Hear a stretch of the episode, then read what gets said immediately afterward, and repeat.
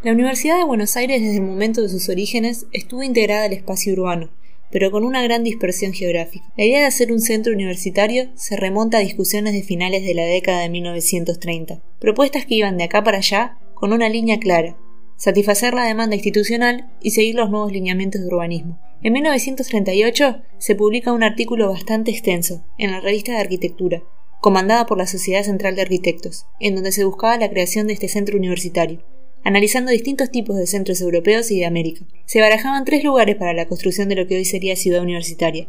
Lo que había sido la estancia de Celaya, en Saavedra, el predio donde ya estaba funcionando la Facultad de Agronomía y Veterinaria, o la Ribera Norte. El proyecto no prosperó. De hecho, al año siguiente la misma revista daba un mensaje de alerta donde parecía que el proyecto se había vuelto hacia atrás debido al llamado a concurso de las construcciones de la Facultad de Derecho y la de Medicina. Pero la discusión durmió otros 20 años, en 1956 se vuelve a reflotar la idea de la construcción de un centro universitario, un predio único que reuniera todas las facultades. En diciembre de 1957, Ricieri Frondizi, el hermano del expresidente de la Nación, asume como rector, y el problema físico de la universidad para investigadores y docentes toma relevancia. Luego de la formación de una comisión y la vuelta a la discusión de los lugares que podrían ocupar el centro universitario, el 8 de agosto de 1958, el Poder Ejecutivo Nacional firma un decreto cediendo los terrenos que hoy ocupa Ciudad Universitaria a la UBA en carácter definitivo. Pero Ciudad Universitaria solo llega a albergar la Facultad de Arquitectura y Urbanismo y a las de Ciencias Exactas y Naturales, por diferencias y alianzas políticas en torno a las relaciones del rectorado, quedando el proyecto incompleto. Para mayor información recomiendo profundizar con el trabajo de Lucía Romero y Mercedes González Braco. El estudio se llama La creación de Ciudad Universitaria de Buenos Aires, 1958-1966 Proyección de una ecología común para la transformación de la vida académica en la Facultad de Ciencias Exactas y Naturales. Soy Mariana Silvestro y esto es Mujeres en STEAM.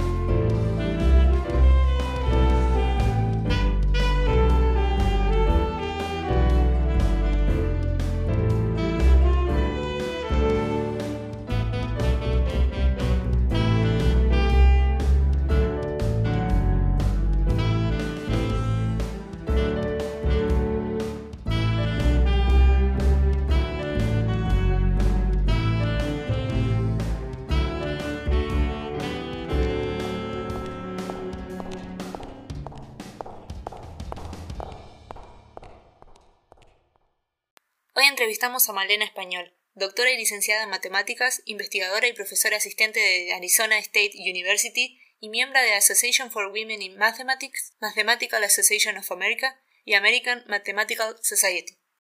hola, bienvenidas, eh, bienvenides, bienvenidos a todos a Mujeres en STEAM. Hoy tenemos la oportunidad de eh, entrevistar a Malena Español, está desde Arizona, eh, que es eh, matemática. Así que bueno, hola Malena, gracias por tu tiempo. Oh, no, no, gracias por la invitación. Eh, gracias también por, participar y, querer contar tu, historia para que haya más visibilización de las mujeres en STEAM. Em, bueno, como para empezar, para adentrarnos un poco a, lo que es eh, tu vida, eh, la pregunta inicial siempre es cuándo y dónde naciste eh, y cómo, cómo, fue, digamos, el, seno familiar. Sí, em, bueno, nací en el 74 en Capital Federal, Buenos Aires, Argentina, en el barrio de Caballito, centro geográfico de la ciudad, eh, una cuadra y media de Parque Rivadavia. Creo que esas cosas las voy diciendo lo que creo que de alguna forma me fueron definiendo. Eh, Parque Rivadavia, eh, Acoiti Rivadavia, línea A. Em, eh, y bueno, cuando nací, éramos cinco en mi familia. Básicamente me crió mi abuela, eh, mis papás, los dos, tenían un negocio de accesorios para autos en la calle Acoite.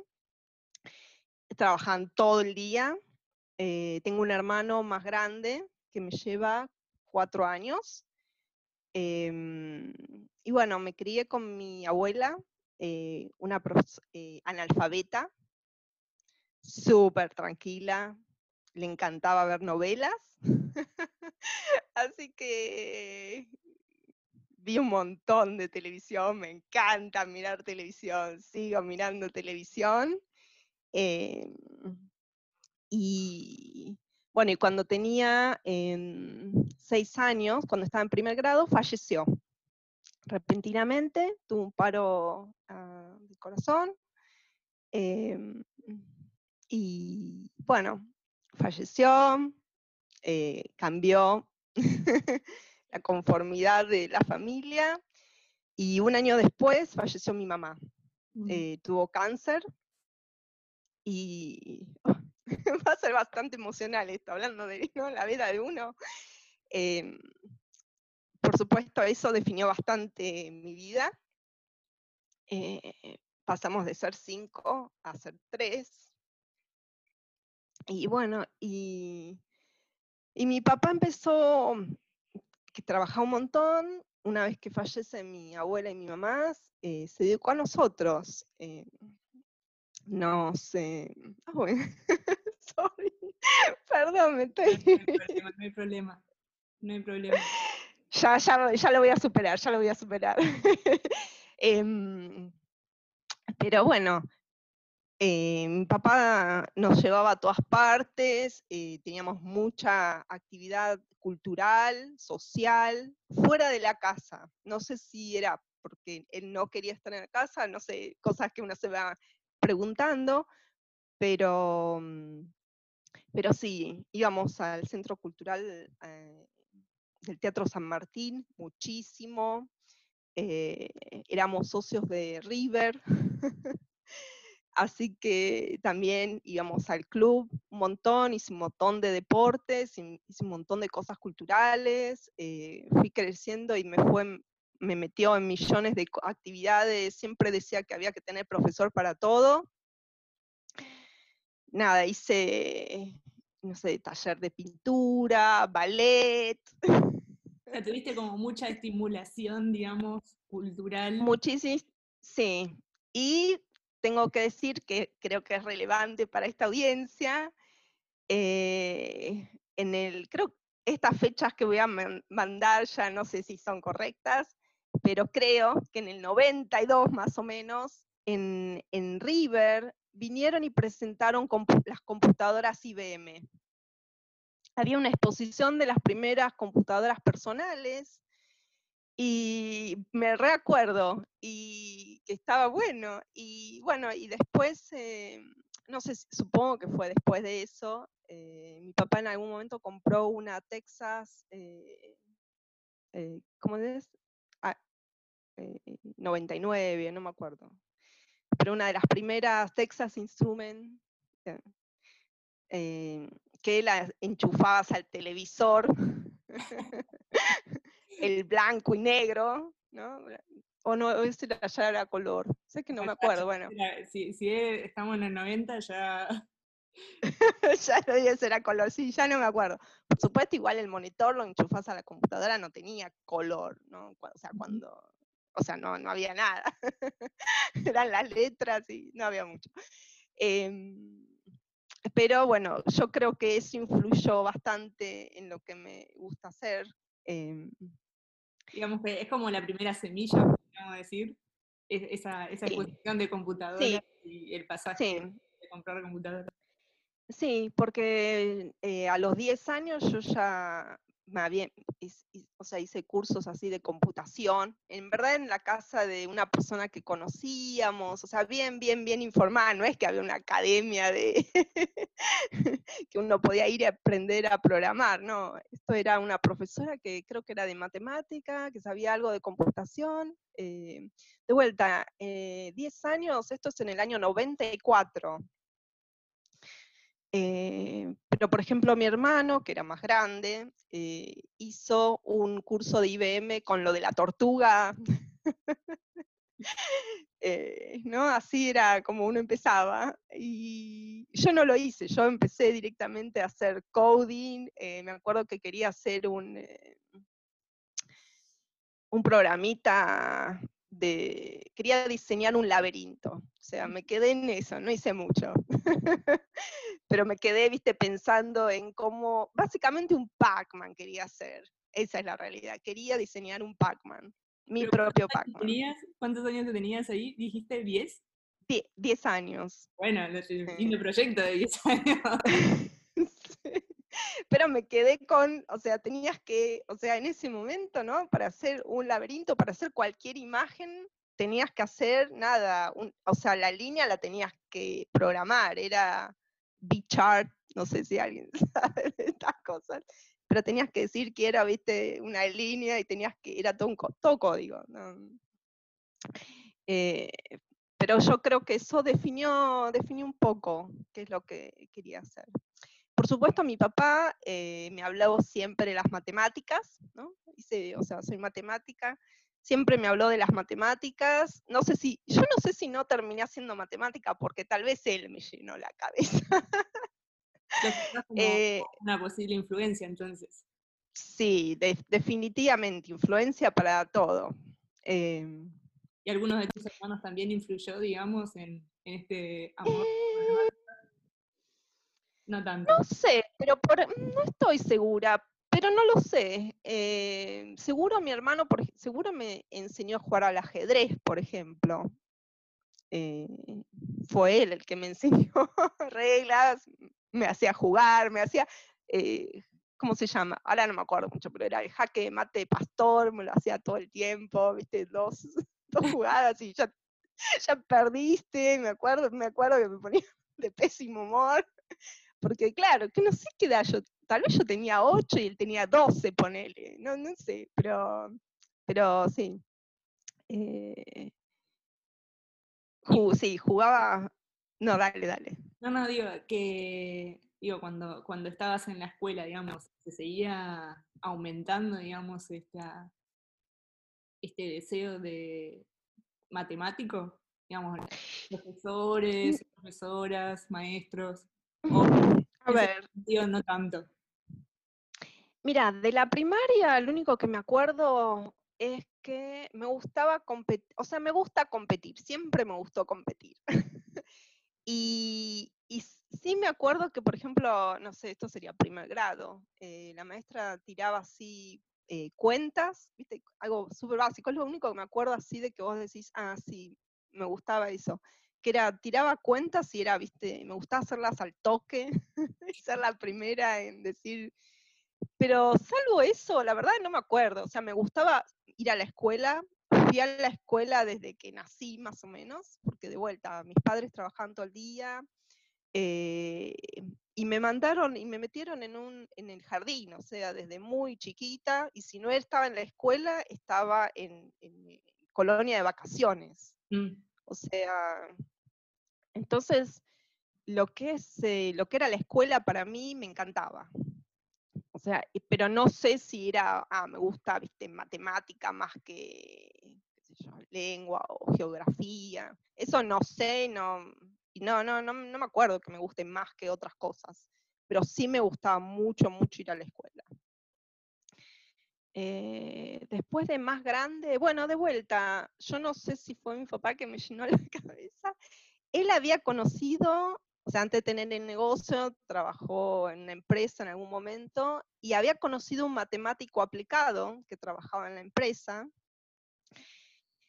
Y, de alguna forma me, inculcó esta idea de, que un matemático puede resolver lo que quiera. y no tanto de que, viste, si sos matemático tenés que dar clase. No, Mm. esto siempre, desde siempre tuve esta idea de que como matemático o matemática podía trabajar donde quisiese, resolver pro- los problemas que quisiese. Y, no, y bueno, como que tuve siempre esa idea, no de dar clase, que es un poco mi trabajo actual, aparte de investigar y eso, y voy a hablar después, pero, pero bueno, eso, sí, y a su vez siempre pensé que justamente como mi papá había conocido un matemático en una empresa, siempre me quedé con esa idea, que iba a ser una matemática en una empresa, eh, resolviendo pro- todo tipo de problemas, pero eh, dentro de una compañía. Eh, Y, no, sí, y, cu- y cuando, y cuando fuiste digamos, llegando al fin de la secundaria, ¿cómo es que elegiste estudiar matemática y por qué, y por qué ir, digamos, a la, a la UBA? Sí, muy buenas preguntas. Em, bueno, en, el, en algún momento mi papá, influencia de quién soy, me parece, em, investigó, bueno, investigó, eh, encontró lo que es eh, la Olimpiada de Matemática Argentina y volvió un día, se ve que debe haber ido a la oficina, volvió un día y me trajo millones de libros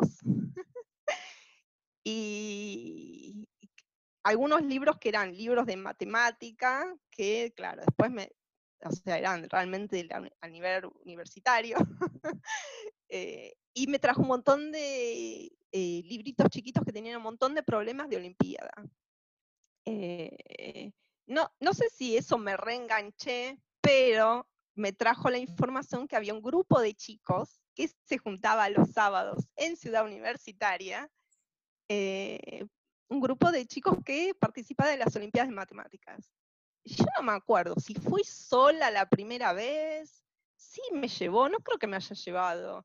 Me mandé, me mandé y conocí un grupo que se llama Club Euclides, y que eso era un grupo de chicos de la Olimpiada que se juntaban todos los sábados a hablar de la matemática. En Ciudad Universitaria, que no había nadie en Ciudad Universitaria, un sábado, sábado, no me acuerdo si era a la mañana, al mediodía o después de comer, ya, tal vez era después de comer, ya ni me acuerdo, tal vez después de comer.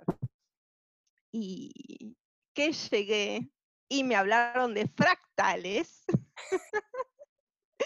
Cuando escuchen esta entrevista se van a matar de risa. Eh, ellos ya saben, porque creo que les hacía eso, les hacía, hacían eso todo el tiempo. Cada vez que llegaba alguien nuevo, eso es lo que me, me quedó, que llegaba alguien nuevo al grupo y les hablan de fractales y si sobrevivían esa charla. El, el- el ritual de iniciación. Sí. Eh, y la verdad, me encantó. Seguí, em, fui al Nacional Buenos Aires, eso influyó. Había muchos de los chicos de este grupo que estaban eh, en el Nacional y, eh, bueno, una es que me enganché en la Olimpiada, pero ya estaba, esto era cuarto, quinto año. O sea, yo, claro, no, quinto, tal vez quinto año. Y, o sea, ya estaba como, no, no es que me quedaba mucho para participar, pero empecé a participar. eh, en la escuela había alguien que te entre, en, en el colegio había alguien que te entrenaba, eh, pero mis amigos me enseñaron, o sea, tengo, voy a empezar a tirar nombres, no sé si te va, Tirá, tirá nombre. pero, pero Santiago Laplani me enseñó un montón de cosas, eh, íbamos a almorzar, eh, y me, viste, almorzamos y me, me enseñaba, me enseñó un montón de cosas que en la escuela no te enseñan, pero que en la Olimpiada tal vez necesitas, ¿viste? Eh, cosas matemáticas que, que, sí, que te ayudan a resolver problemas. Eh, pero sí, los chicos eh, influyeron mucho. Claro, los, los chicos que estaban en este grupo eran de los que les iba súper bien en la Olimpiada, o sea, chicos súper capaces que sabían un montón. Eso era bastante intimidante, pero eh, intimidante, no, no sé si dijimos que vivo en Estados Unidos, mi, castellano se va perdiendo. Dudo de, cada, de palabras en castellano, pero bueno. Eh, así que tal vez mande fruta en algún momento. Tranquila.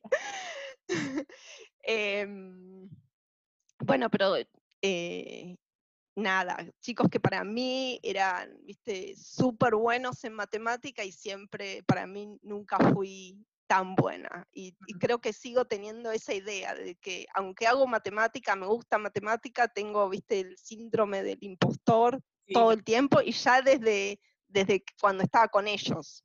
Porque bueno, eran chicos que, chicos, chica, ¿no? Sorry. Em, que eran los ganados, viste, ganaban la nacional de, de, de, la Olimpiada, eh, iban a las Olimpiadas Internacionales, o sea, de lo mejor, de lo mejor, de lo mejor de, Argentina, esos eran mis amigos. y, pero chicos súper buenos, o sea, ah, me voy a emocionar de vuelta porque también, eh, o sea, me aceptaron, eh, me enseñaron millones de cosas, eh, y bueno, son mis, mis amigos. y mm, bueno, a ver, volviendo, ¿cómo me metí, cómo estudié matemática? Eh, en verdad en cuarto, ahora, ahora que me doy cuenta, en cuarto igual, cuarto, quinto, o no me acuerdo, cuarto, quinto, yo igual todavía no es que había decidido estudiar matemática, pero eh, en el colegio trajo, eh, hubo un día que era como orientación vocacional, trajo gente, un matemático, un químico, eh, o una química, ya no me acuerdo, y físico, no sé, y, y, nos dijeron un poco de las materias o, nos contaron un poco. Y ahí creo que decidí, yo estaba, viste, tenía que ser algo de exactas, porque seguro nunca me había gustado, viste, en no en historia, pero ponerle literatura, eso, las materias que eh, alguien te ponía la nota eh, si le había gustado o no lo que vos escribiste. Eso no me iba. Así que sí quería estudiar cosas que sean exactas, o física o química.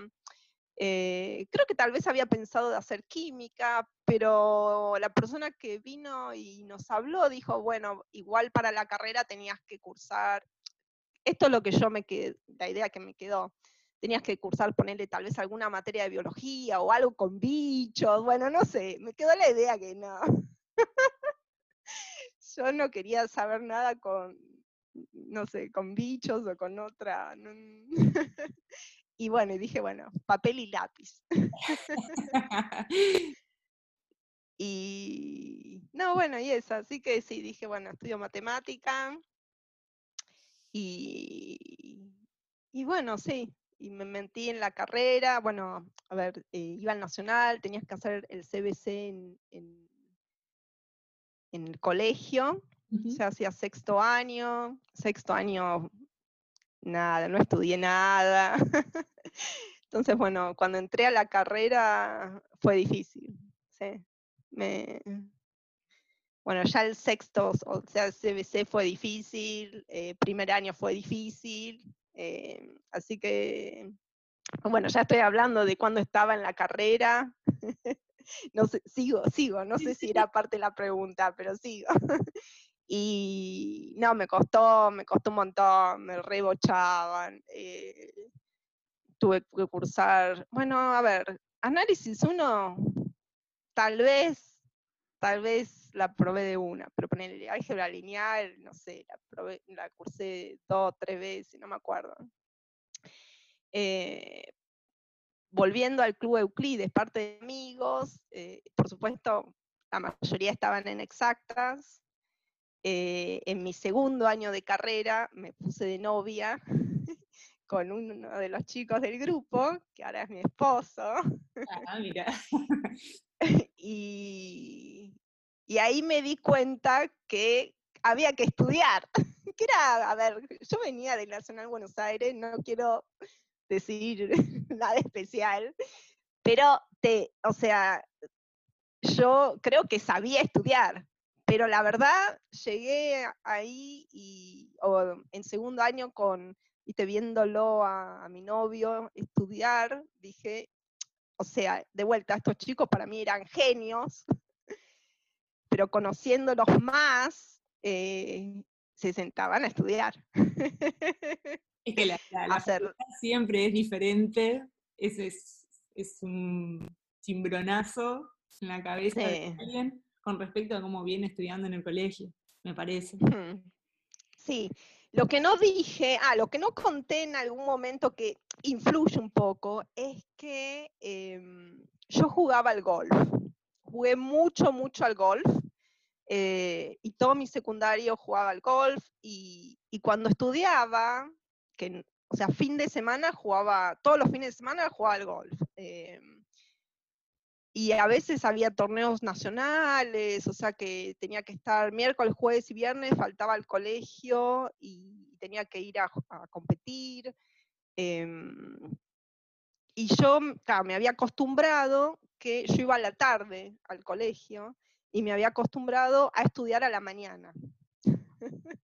Así que, o sea, si había examen hoy de geografía, es, ese día a la mañana yo estudiaba para el examen. Y así, así para todo, ¿no? O sea, claro, cuando llegué a exactas, no funciona estudiar antes del examen. no, es adecuada.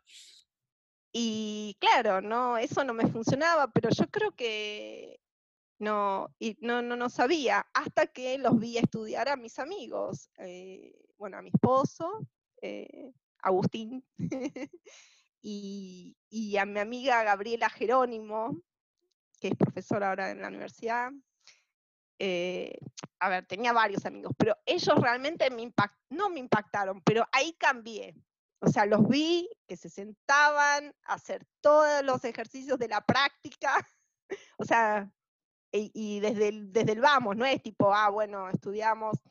Bueno, a ver, tal vez mi esposo sí hacía, esperaba hasta el examen, no, lo estoy mandando al frente. Eh, pero Gaby, que era la chica 10, se graduó con 10 de promedio de la Universidad de Matemática de la licenciatura, súper capaz, pero a su vez ella, o sea, hacía todos los ejercicios, no esperaba hasta el examen, o sea, todo el tiempo eh, estudiaba. Y, empecé a hacer eso. Y te funcionó. y me funcionó. A ver, eh, tengo otras cosas igual que tengo que contar, porque em, en, el, en algún momento, no, me acuerdo bien cómo decidí que eh, me puse, sí, no me acuerdo exactamente, no me iba bien, no me iba bien en exactas, no me iba bien en matemática, no es que no me gustaba, pero no me iba bien, y decidí estudiar actuario. Así que me fui a económicas, pero nunca dejé exactas, o sea, agregué actuario. o sea, me puse a estudiar en el medio de que no me iba bien en matemática, me puse a estudiar dos carreras al mismo tiempo. Eh, y, me empezó a ir mejor, no sé si era porque estaba estudiando, me puse a estudiar más, eh, y, me puse a dar, bueno, igual eso tengo, o sea, daba clases eh, particulares, daba clases en el CBC, cursaba tiempos de locos, o sea, lo pienso y no sé cómo lo, lo hacía, pero me acuerdo que cursaba en económicas a las 7 de la mañana, después tenía que ir a exactas, eh, daba clases en agronomía en el CBC y terminaba a 7 y media de la noche, de locos. Eh, pero ahí, en medio de trabajar, estudiar y todo, empecé a mejorar. empecé a probar mis materias. Eh, en algún momento igual tuve que decidir, eh, ah, después en algún momento me, conseguí una, ¿cómo se dice? Una pasantía de, como actuaria. Y bueno, y ahí ya era demasiado, o sea, no, no podía hacer todo. Ahí en, eh, en, económica ya no me estaba yendo bien, no tenía tiempo para estudiar. Y como esto también, lo que hice en ese momento, creo que hice el resto de mi vida, que es hacer estrategia un poco de decir, bueno, que si matemática ya tengo casi todo hecho, vuelvo y termino la carrera de matemática. Eh, actuario en algún sentido me dio este trabajo, tenía esa pasantía que para mí, bueno, era mi trabajo, así que tenía un ingreso eh, que me permitía tal vez estudiar un poco más tranquila. Y, no, y bueno, dejé, dejé actuario, pero creo que habré hecho como 16, a ver, y bueno, no sé, hice bastante, hice, tal vez hice la mitad de la carrera de actuario. Pero bueno, pero volví a exactas y, bueno, seguí, seguí, no volví, o sea, ya estaba en exactas, pero me concentré de vuelta en matemática.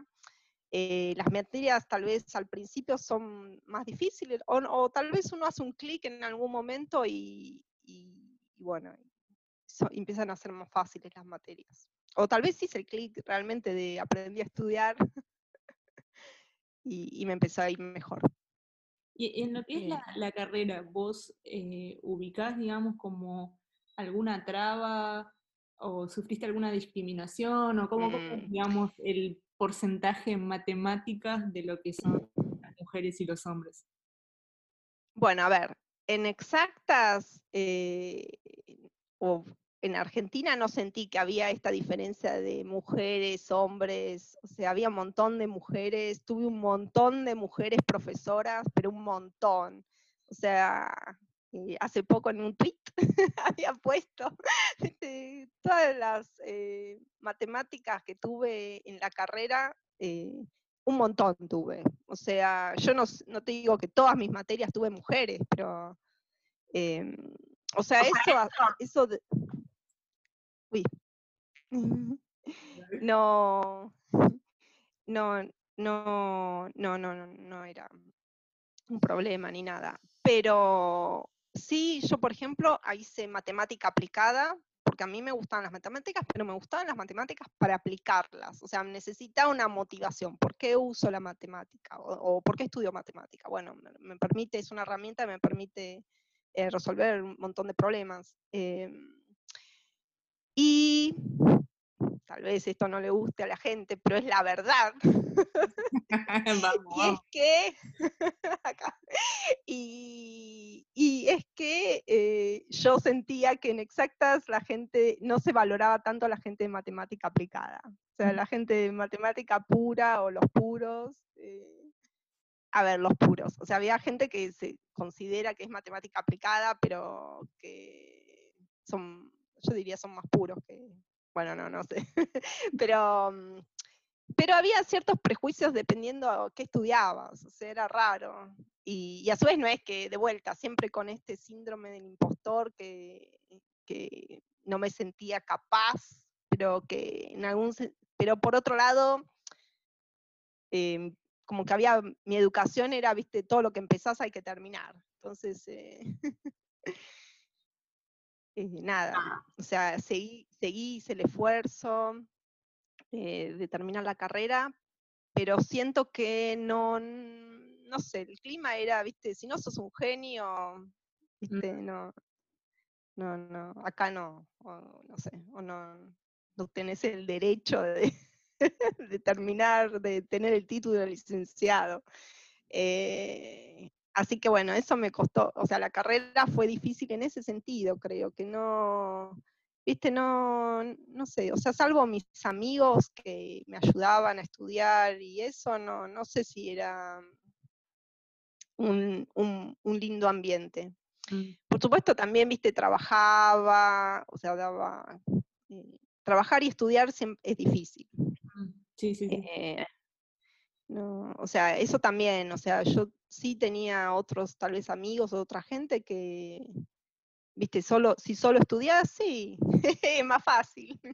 Em, pero bueno, y la otra es que, por ejemplo, mi esposo eh, se ganó eh, una de las becas de eh, FOMEC, creo, pero son que se dan a la gente, claro, cuando, das, la gente, cuando dan becas, dan las becas a los mejores estudiantes, que tal vez no son los que necesitan la beca. no, o sea, digo, uno, si, si uno solo estudia, sí, pues no es, no es, obvio que te vaya bien, pero hay más chance de que te vaya mejor que si tenés que estudiar, trabajar. y, y, uno en general da las becas, ¿no? Son un sistema meritocrático, ¿no? Le damos eh, lo mejor a los mejores, en lugar de pensar que, bueno, tal vez hay otra gente que si vos los ayudás, eh, sean, eh, ¿no? se, sí, sí, se desarrollen. eh, bueno, ni me acuerdo cuál era la pregunta. si tuviste alguna complicación, aparte, ¿no? De, de las que estuviste. Claro, sí, bueno, eso. O sea, salvo el ambiente que tal vez no era ¿viste? welcoming, o sea, no así. no, no, no, no, no tuve ninguna complicación. O sea, complicaciones, eh, sí, tenía que, viste, eh, trabajar para poder eh, porque bueno, mi papá en algún momento, eh, cuando mi mamá falleció, que tenía el negocio, pero realmente se dedicó a nosotros, en algún momento, o sea, no trabajó más. Eh, no trabajó más y bueno, cada vez había menos ingresos, así que como que ir a la, eh, tenía, tener plata solo para viajar y en el colectivo y todo eso, bueno, había que hacer dar clases particulares, cosas así. ¿Y cómo, digamos, después de que terminaste y egresaste de, de la UBA? Eh, ah, no, no, no, la historia es... ¿Qué pasó? ¿cómo, ¿Cómo, hiciste el salto? La historia, claro, a ver, la historia es complicada, es larga. Menos mal que tenemos tiempo. Ah, bueno, nos quedan 20 minutos. eh, me voy a apurar. Eh, bueno, mi esposo bueno, a ver, la UBA funciona que uno cursa, cursa, cursa y después das, o sea, cursás, tenés la cursa y después para el final tenés como, ahora no me acuerdo, pero me parece que tenés como cuatro años para dar un final. Hasta que no das el final, no, hasta que no das el final no, no aprobaste la materia. Mm. Pero, pero, eh, nada, funciona así. No sé si lo habrán cambiado o no. Pero bueno, mi esposo eh, en algún momento decidió, eh, o sea, que era mi novio en ese momento, decidió irse a Estados Unidos a hacer un doctorado. Y eh, bueno, ya, ya estábamos pensando en casarnos, así que medio que dije, bueno, sí, nos vamos, o sea, decidimos irnos juntos, nos casamos y, nos fuimos a Estados Unidos o sea, acá, vinimos para acá, y, pero no había terminado, no había terminado, o sea, debía los finales de ocho materias. y para recibirte de licenciado tenés que hacer una tesis. Claro. Que ya había empezado a trabajar con alguien, con Gabriela Acosta. Eh, y bueno, nada, eh, me vine a Estados Unidos con él, o sea, nos casamos y nos vinimos. Eh, él lo aceptaron, en, bueno, fue a MIT, al Massachusetts Institute of Technology, en Boston.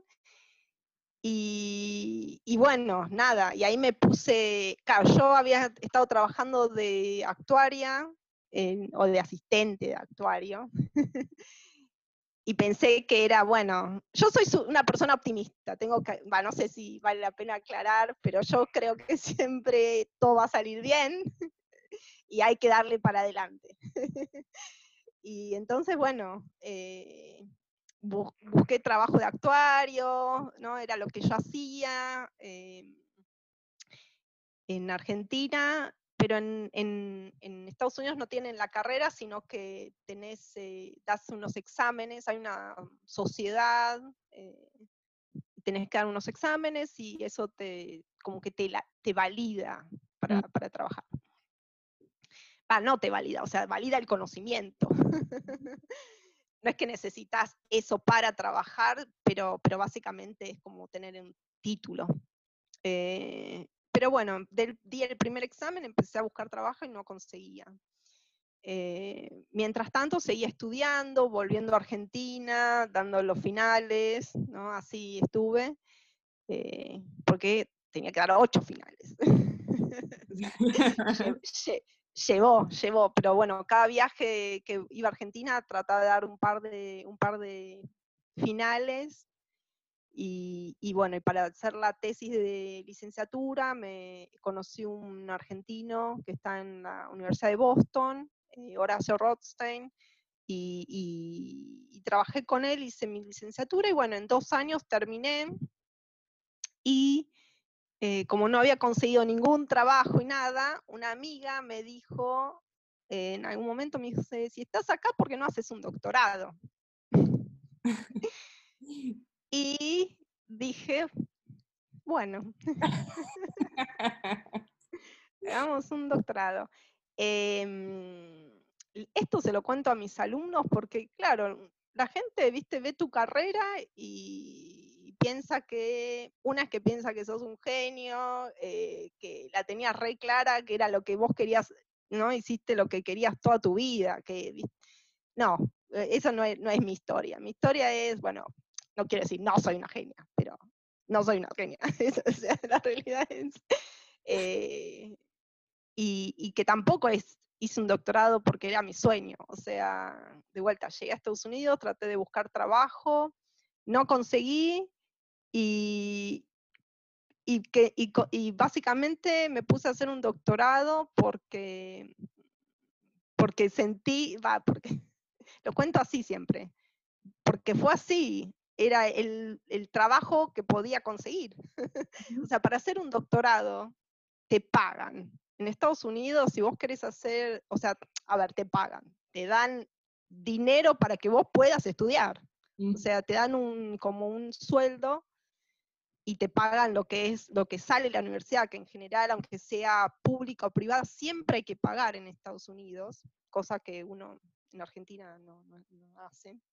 Digo, en, Argentina uno, o sea, nunca pagué en Argentina, siempre fui a,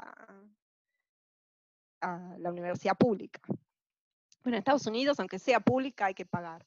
Y mm, eh, bueno, eso, así que me puse a hacer un doctorado porque era el trabajo más fácil que podía conseguir.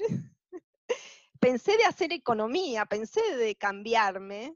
Eh, de vuelta, el doctorado no se me ocurrió nunca porque en Argentina, a menos que vaya, te quieras quedar en la universidad, eh, no hace falta un doctorado. Y de hecho mi idea siempre fue de hacer matemática, ¿no? de graduarme e irme a una empresa a trabajar. mis papás tenían, ¿no?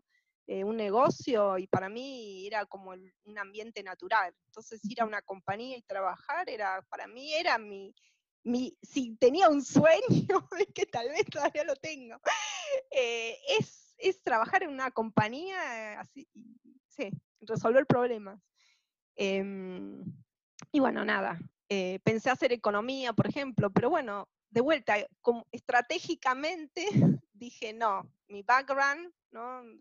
sea, tengo un background tan fuerte en matemática que me van a aceptar más fácil en, un en un doctorado en matemática que en economía, ponele. Y así que sí, apliqué y bueno, solo en las universidades ahí en Boston, porque era donde estábamos viviendo, y bueno, me aceptaron y bueno, me puse a hacer un doctorado. ¿Y cómo, cómo bueno, ahí, la experiencia? Y bueno, mi experiencia era, una es que me pagaban para estudiar, así que podía estudiar tranquila, todo, o sea, 24 horas ah, podía estudiar. Para mí eso hace un montón de diferencia, y hizo un montón de diferencia. Em, lo que era mi profesora, mi supervisora, era una mujer. Em, hablando de modelos, o sea, creo que influyó eh, tenerla ella, de ver cómo, eh, nada, una mujer en academia, eso ahora lo veo desde, ahora, o sea, en Estados Unidos, ahora empiezo a hablar bueno, una, ah, tengo igual cosas que tal vez a la gente le interese, eh, no es tan fácil emigrar, ¿no? Nuestros abuelos lo hicieron, tal vez nunca pensamos mucho, pero emigrar no es fácil, eh, ¿no? Estás solo, no hay nadie, eh, o sea, y tu tus amigos, eh, otra vez, me voy a poner a llorar, pero tus amigos se convierten en tu familia. O sea, porque no, porque sí. No, no, Es, parte de, la vida también. Sí, y es difícil, ¿no? O sea, las reglas, uno piensa que Estados Unidos, eh, no sé, uno tiene la idea, ve las películas y piensa que eso es Estados Unidos. Eh, y bueno, es, bastante distinto de Argentina. Eh, en Argentina estamos muy acostumbrados a atarla con alambre, que suena, viste, yo creo que lo decimos en forma negativa, y quiero decir que es algo positivo. ¿Por qué? Porque resolvemos las cosas. Eh, yo llegué acá a Estados Unidos y, muchas veces, viste, papeleos o en el momento que, al, que algo se sale de lo, de lo normal, eh, no saben qué hacer a ver, estoy recontra generalizando, pero culturalmente, si hablamos de la mayoría, es así. O sea, en Argentina estamos tal vez tenga que ver con los recursos que uno tiene, pero siempre si hay un problema, lo resolvemos de cualquier manera. Inventamos, somos muy creativos, inventamos las soluciones. Le, da un Estados Unidos es... Las crisis, vivir siempre en crisis creo que da un poco de, pero te digo, sí, pero la verdad hace que la gente sea creativa resolviendo problemas. Y mm, sí, ya sé, o sea, siempre vemos Argentina, sí, está en crisis, pero, pero bueno, yo creo que eso también sí nos define. Em, y entonces, eh, nada, en Estados Unidos es lo opuesto, o sea, es todo bastante, tienen un montón de recursos, está todo súper organizado, tenés la persona que se encarga de una cosa, la persona que se encarga de otra, eh, en cuanto esa persona no está, la otra no sabe qué hacer, entonces tenés que hacer un papeleo y, y vas a un lugar y te dicen, no, esta persona hoy se tomó el día, eh, vení mañana, porque yo no, tengo idea de cómo esta otra persona hace lo que hace. Y, o sea, y no, ese poder de resolver, igual, bueno, qué sé yo, estoy diciendo de la idea que me quedó cuando llegamos. Si sigue siendo cierto no, igual yo creo que sigue siendo así.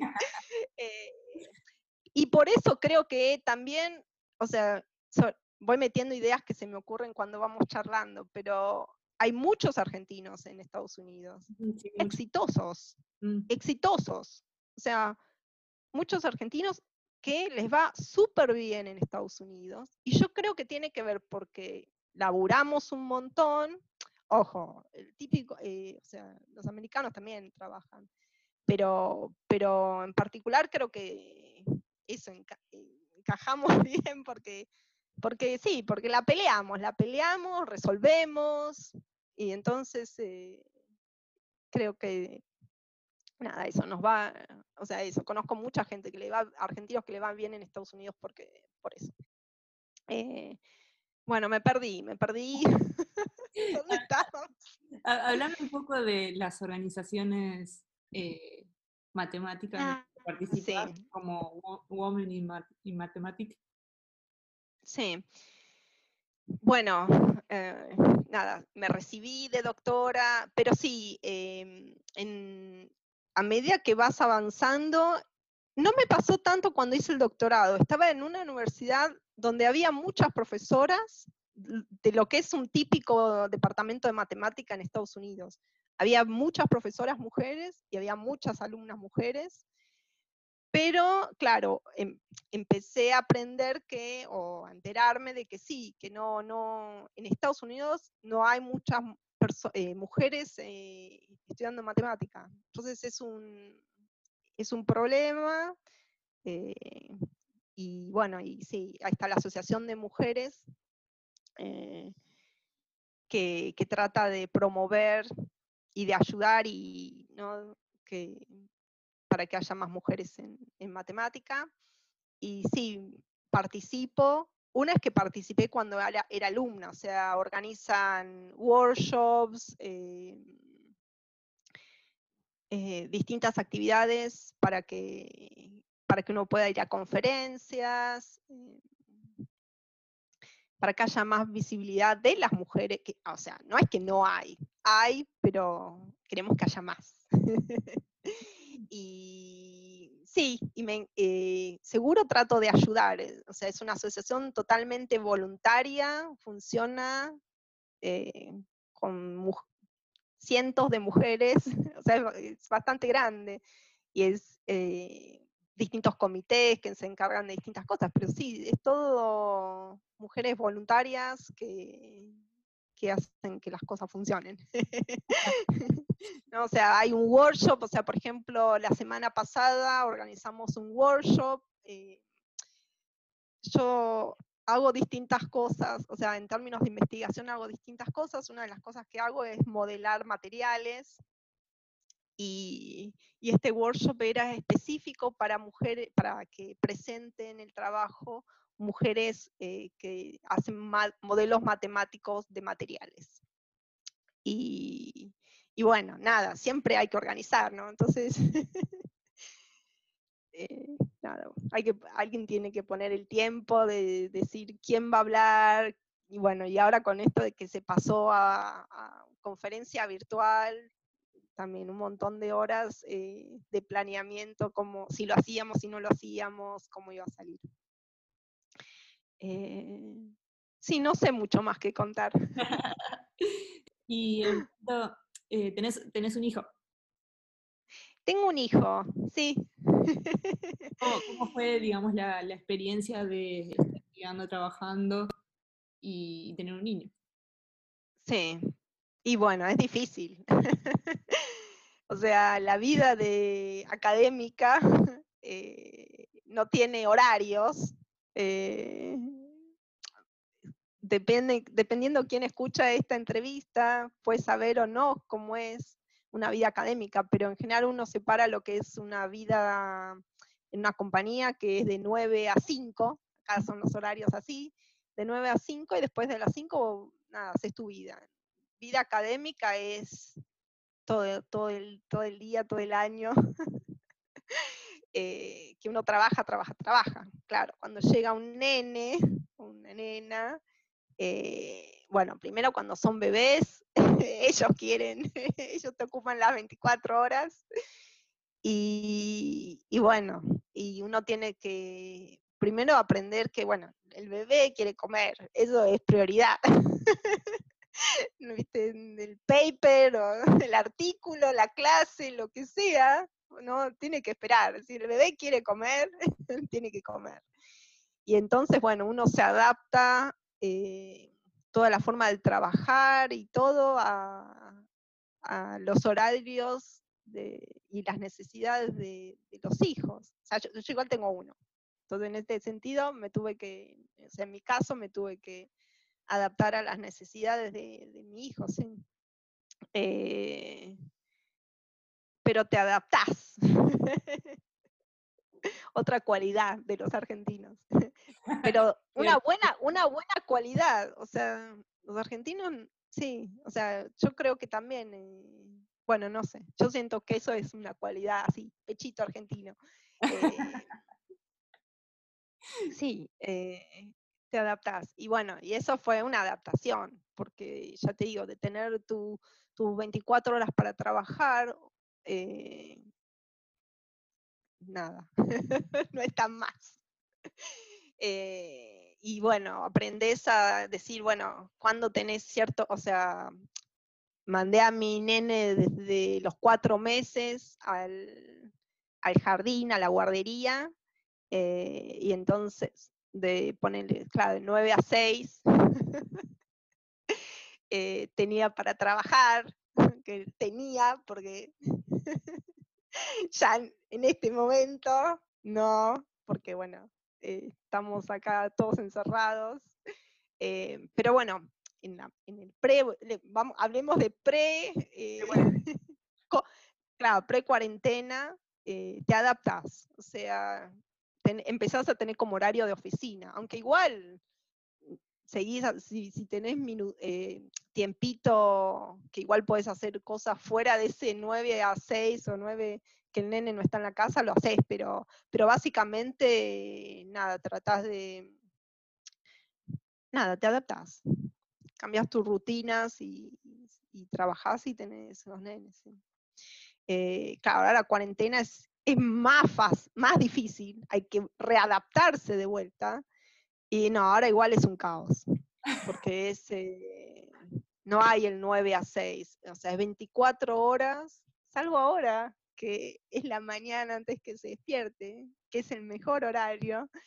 Eh, bueno, eso, que no, no, no, no, ahora no, no hay, o sea, estás 24 horas que estás, es un, dos minutos le dedicas a él, dos minutos trabajas, dos minutos le dedicas a él. O sea, igual con mi esposo tratamos de turnarnos un poco con quien lo cuida, ¿no? Si tenés una reunión de una hora, eh, tratás de que, no, de que el nene no, no venga interrumpa, e interrumpa, pero puede pasar. Y eso es, y para mí es, es lo que es. O sea, viste, no, hoy no me hables de profesionalismo, de, de cómo un nene va a interrumpir tu reunión. No. no, no, para mí cambia totalmente el paradigma, digamos. Sí, sí, sí. sí, migramos, digamos, para, para, ese lado, digamos, a tener un poco más de, de, apertura y de entender, digamos, que los hijos son un trabajo también, educarlos, que, que, forman parte de, no es algo que, que está diagramado, se corta el trabajo acá, acá empieza la maternidad, acá empieza de nuevo el estudio, acá empieza el trabajo. No, digamos, conviven las dos cosas a la vez y tienen que haber, digamos, facilidades para, para que las personas profesionales, no profesionales también, puedan desarrollar su, trabajo con tranquilidad. Sí, sí, sí, totalmente. Eh, sí, eh, es súper difícil, eh, pero bueno, es, de vuelta, es cuestión de organizarse, o, pero es súper cansador, sí. también. Pero sí, hay que hacer, hay que hacer, eh, tomar medidas y adaptarse de vuelta. O sea, seguro es, de vuelta, si estás en una reunión y el nene pasa, digo, si vos estás del otro lado y ves que alguien, un nene pasa, o viene y saluda, todo bien. O sea, todo bien, sí. Bueno, yo tengo alumnas y eso que hacen, me pasa, tengo alumnos con hijos. Sí, todo bien. ¿Qué, dirías a, las mujeres que se quieran incorporar a la carrera de matemáticas? Estuvimos viendo que fue bastante variada, digamos, tu experiencia, eh, que sienten que no pueden vos que nombraste tanto el síndrome del mm. impostor, que que nos acompaña en la vida diaria. Claro. Pero vos lo decís eh, que no se puede justamente porque pensamos que no somos capaces. O... Sí. Es, es, cierto.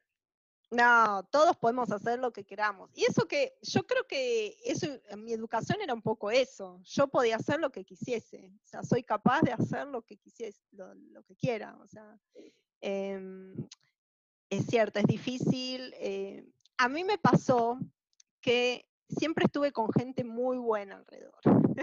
Eso es lo que yo, no, esa mi visión es los que me rodean, pero mm, por ejemplo en golf también, de jugar eh, torneos nacionales y estar con los mejores, o sea, es, a veces difícil estar con los mejores, pero bueno, uno aprende. Eh, pero bueno, al margen de eso, nada, uno puede hacer todos podemos estudiar, todos podemos, todos podemos hacer lo que queramos, le digo a mi nene todo el tiempo. es cuestión de practicar. es eso. No, no somos, no nacemos siendo, bueno, ok, iba a decir, ay, ok, tal vez Mozart, no, no, o sea, puede ser que haya gente, pero la realidad, la realidad es que todos, y, incluyendo los que ya son buenos, no nacieron, ¿no? Esa idea de que los que son buenos nacieron así naturalmente, puede ser que tengan un extra talento para ciertas cosas, pero cuando vos hablas, por eso me gustan estas entrevistas y, escucho las historias, las historias que uno se hace, la historia de, la gente buena, ¿no? Y piensan, ¿no? Esa persona llegó ahí porque quería hacer eso, porque naturalmente está dotado para hacer eso, y la realidad es, eh, puede ser muy diferente. O sea, una es que seguro trabajaron, ¿no? Maradona, la, me cambié, cambié de tema, pero estoy pensando, ¿no? Se me viene a la cabeza gente que uno eh, reconoce como ídolos, bueno, o gente que era súper buena en algo, Maradona. Maradona le daba la pelotita todo el tiempo, o sea, ¿no? O sea, no, no, no, no se convirtió en Maradona, nació y era talentoso. El tipo tenía la pelota todo el tiempo, o sea, y, y bueno, ese... Equivocarse, digamos uno no hace el camino o no se convierte en alguien bueno en determinada área sin, sin equivocarse, porque si no te equivocas nunca, no sé dónde estás aprendiendo. No, claro, eso es otra. O sea, sí, nos, tenemos, nos vamos a equivocar y no quiere decir nada. O sea, quiere decir que estamos justamente poniendo el esfuerzo en aprender algo. O sea, no equivocarse para mí es no estás, no estás aprendiendo. No, no, no, no estás aprendiendo, no estás haciendo el esfuerzo. O sea, no te sentaste a estudiar. Para mí es, viste, cuando los alumnos no tienen preguntas, es no te sentaste a estudiar. O sea, no existe que no tengas preguntas y no existe que no te equivoques, no existe.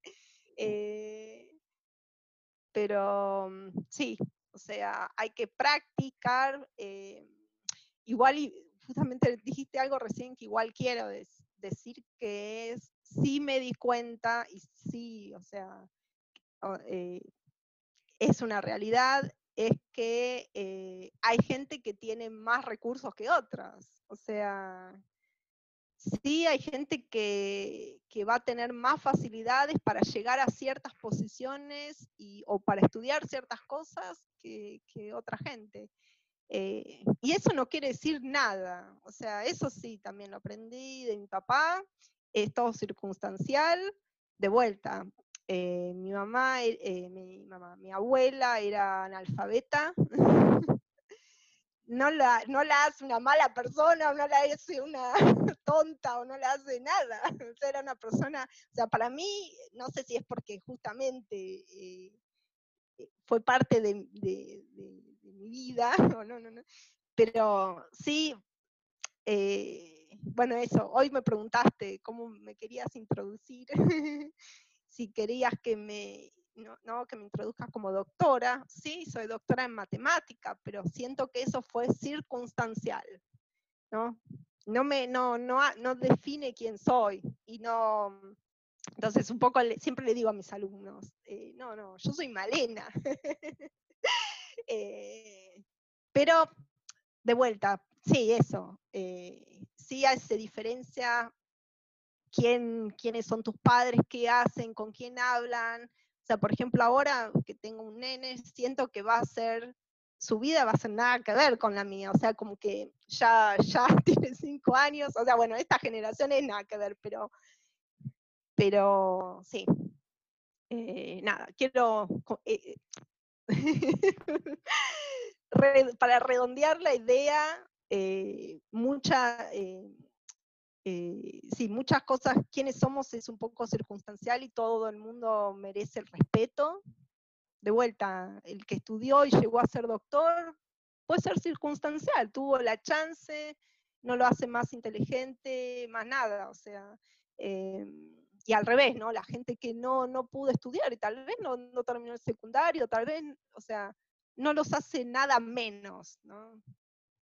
Eh, y bueno, eso, nada, parte de las desigualdades de la sociedad, eh, que estaría bueno reducir. Eh, y bueno, y eso, y en términos de conocimiento o de habilidad intelectual, de vuelta, es eh, practicar, practicar y practicar.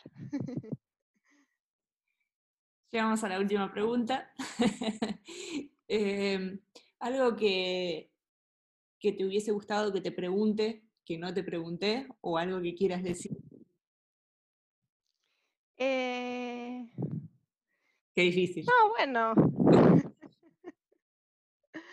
No, no, igual, o sea, supongo que si algo me va a gustar decir es lo que vos me lo, lo relacionado a lo último, o sea, todos pueden estudiar matemática, pero no, no solo matemática, o sea, ya sé, uno ve a la matemática como algo difícil, ¿no?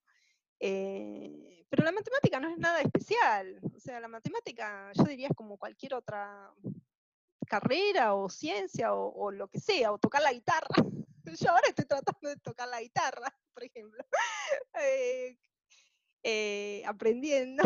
Em, eso, no, no, no, es nada especial, o sea, la idea de que la matemática es difícil o, es imposible o es para cierta gente, o no, la matemática, la gente puede estudiar matemática como puede estudiar guitarra, o sea, lo podría estudiar matemática si les gusta, o si no les gusta, o sea, nada, no sabes si te gusta y va a ser frustrante. Eso es otra cosa que tal vez tiene la matemática, que sí, para aprenderla vas a hacer muchos errores y no quiere decir que no seas capaz o que hacer errores es porque sí, porque no sos capaz de hacer matemática, o sea, solo quiere decir que estás estudiando e intentando. Eh, pero bueno, eso sí, eh, mi mensaje sería si me concentro en eso, eh, cualquiera puede estudiar matemática, está súper bueno, eh, puedes resolver todo lo que quieras, eh, usar matemática para resolver millones de problemas, ya que estoy, digo, o sea, yo hago modelado de materiales, pero ¿viste? a veces me meto en proyectos que tienen que ver con medicina, hago procesamiento de imágenes, que imágenes usamos para cualquier cosa, o sea, de vuelta, en, por lo menos esa es mi, experiencia, soy matemática aplicada, uso matemática para lo que quieras, y sí, costó, pero es divertido. bueno, Valena, te agradezco enormemente por el tiempo y por la cantidad de historias y por una entrevista muy emotiva, así que no, no te hagas problema con eso. Este, pues es necesario también que digamos que en este mundo haya emociones. Em, así que nada, mm, te agradezco y estamos en contacto. Bueno, gracias. Y muchas gracias por la entrevista. y por todas las que estás haciendo.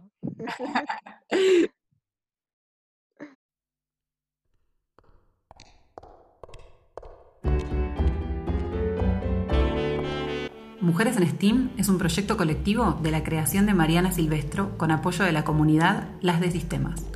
En ilustraciones, Mailén García. Redes y difusión, Virginia Barros y Luciana Dubiau. El tema musical es de Gabriela de Gregorio y en locución, Débora Arce. Podés seguir las notas completas en Medium, barra Mujeres en STEAM y barra Las de Sistemas. Las entrevistas completas las puedes ver en YouTube en el canal barra Mariana Silvestro y barra Las de Sistemas. Corre la voz, avísale a tus amigues. Nos reencontramos en el próximo episodio.